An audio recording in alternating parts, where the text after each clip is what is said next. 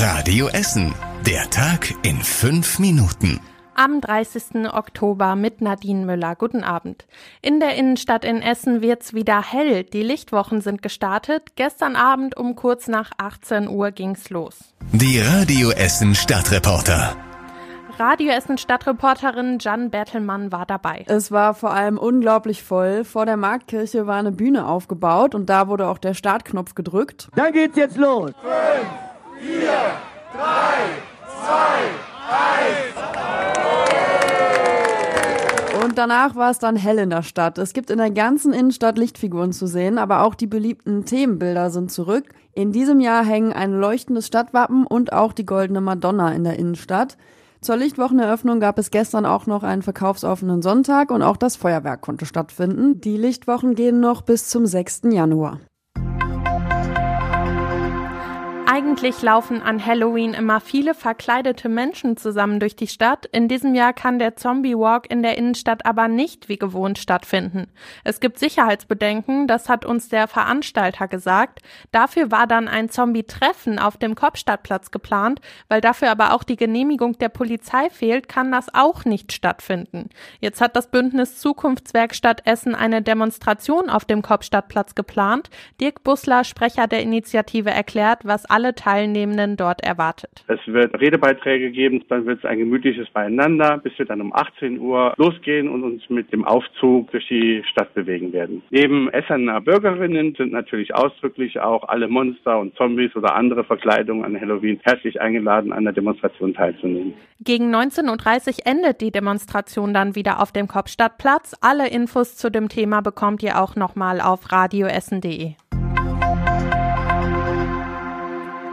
Im Ostviertel hat es einen Chemieunfall gegeben. Auf dem Gewerbegebiet an der Burggrafenstraße ist in einer Kfz-Werkstatt Chlorgas ausgetreten. Deswegen mussten die umliegenden Gebäude geräumt werden. Die Radio Essen Stadtreporter.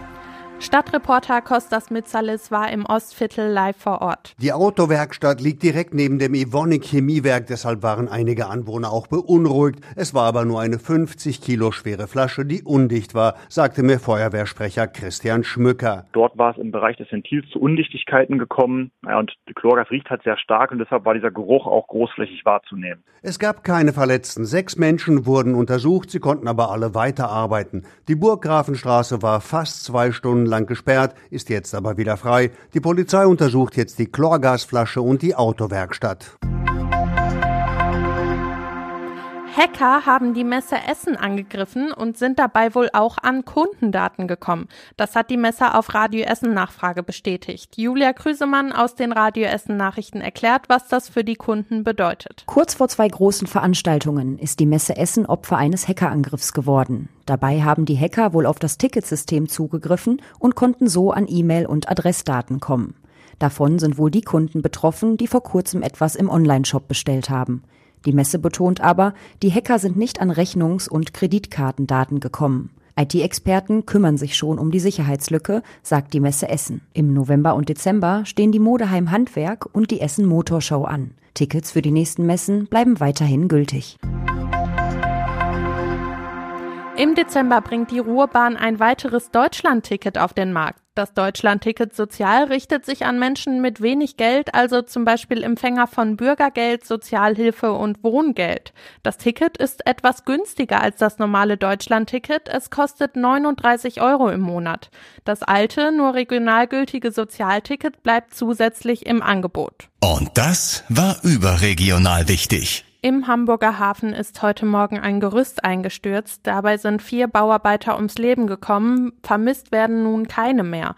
Die Baustelle wurde komplett geräumt und hunderte Bauarbeiter nach Hause geschickt. Und zum Schluss der Blick aufs Wetter. In der Nacht bleibt es bewölkt und es kann ab und zu ein bisschen Regen runterkommen. Morgen bleibt es zwar bewölkt, es gibt aber weniger Regen. Dabei werden es bis zu 14 Grad. Und das war das Wichtigste für heute hier bei uns aus Essen. Ich wünsche euch noch einen schönen Abend. Das war der Tag in fünf Minuten. Diesen und alle weiteren Radio Essen Podcasts findet ihr auf radioessen.de und überall da, wo es Podcasts gibt.